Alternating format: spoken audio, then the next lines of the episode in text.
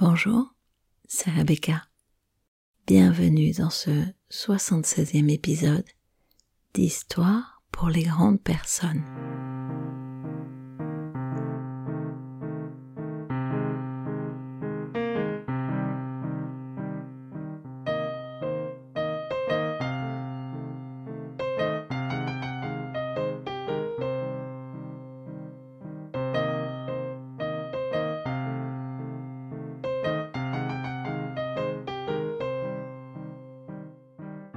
La parole est une grande dominatrice qui, avec un corps minuscule et parfaitement invisible, sait accomplir des choses divines.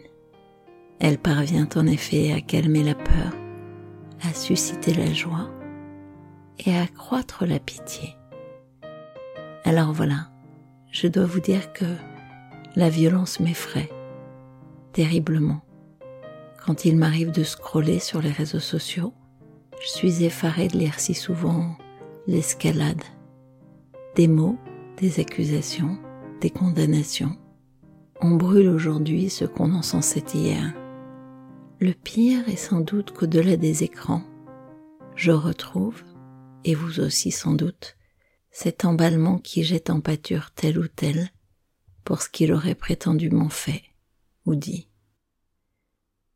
Comme si comme si nous avions perdu la faculté de douter au profit de celle de mise à mort. Évidemment, le tableau n'est pas toujours noir, il révèle aussi de la lumière et de l'humanité et de la douceur. C'est ce que je choisis de vivre. Et comme une piqûre de rappel, je vous raconte aujourd'hui cette brève histoire de l'absurde et de la folie des hommes. L'autre est un jeu, et si nous nous en souvenions? Il était une fois, dans un village paisible, un épicier réputé.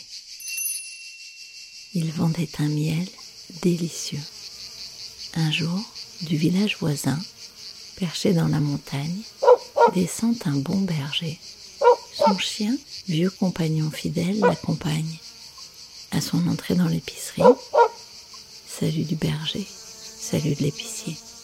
Après un échange de propos aimables, le berger tente un cruchon à l'épicier, qui commence, louche après louche, à le remplir de miel. C'est alors qu'une goutte de miel coule sur le bord du cruchon et tombe à terre.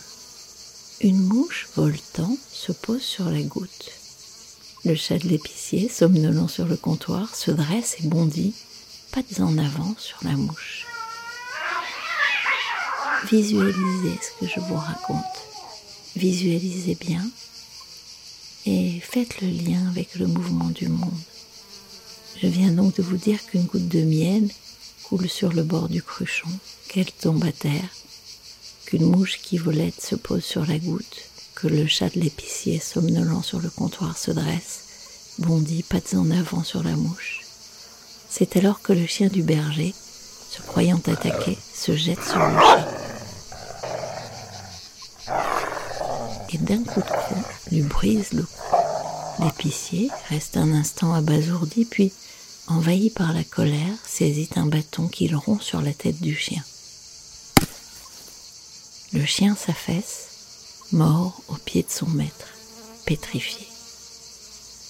Le berger relève enfin la tête et se précipite vers l'épicier. Ses lourdes mains le saisissent à la gorge et le secouent terriblement Bientôt, le berger relâche son étreinte et le corps de l'épicier, désarticulé, s'affaisse, sans vie. Un villageois entre dans l'épicier. Il voit la scène. Il hurle pour ameuter tout le village.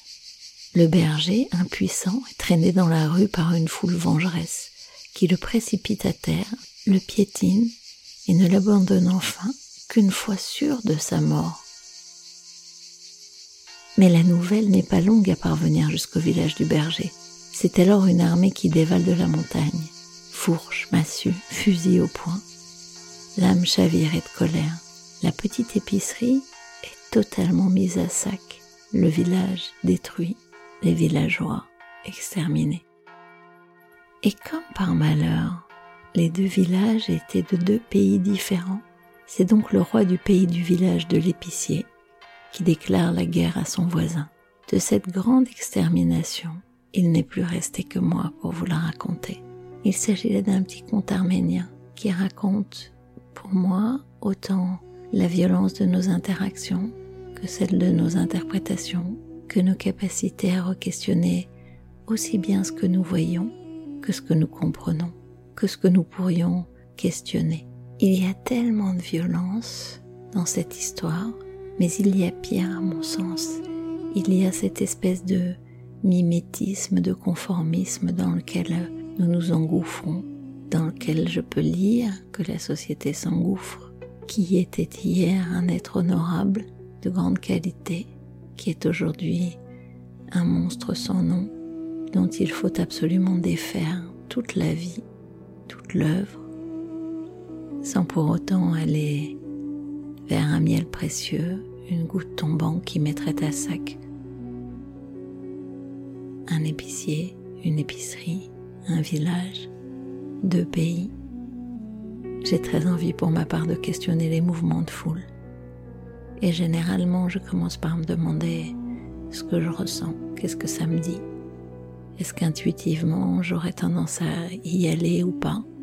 À quel moment je donne aux autres le droit de penser à ma place, d'évaluer ou de juger Et pour moi, ce qui est précieux, c'est de garder ma liberté de penser, de critiquer, de faire un pas de côté et de ne pas être d'accord avec la majorité. Nous pourrions aussi retourner cette histoire autrement et vous dire que lorsque vous êtes l'objet d'une condamnation générale, peut-être n'est-ce pas une raison suffisante pour penser que vous êtes coupable ou responsable. Bon voilà, vous en ferez ce que vous voudrez. D'une façon générale, à mon sens, il ne convient pas de régler mon pas sur le pas des autres. Et j'imagine que c'est ce qu'il y a de plus précieux pour moi. C'est en cela que la singularité, l'exception, la différence m'intéressent. Un petit merci, non, un grand merci à Lionel qui a arrangé cet épisode qu'il a habillé. Je vous remercie d'avoir écouté ce 76e épisode. On se retrouve dans 15 jours. D'ici là, portez-vous bien. À bientôt dans Histoire pour les grandes personnes.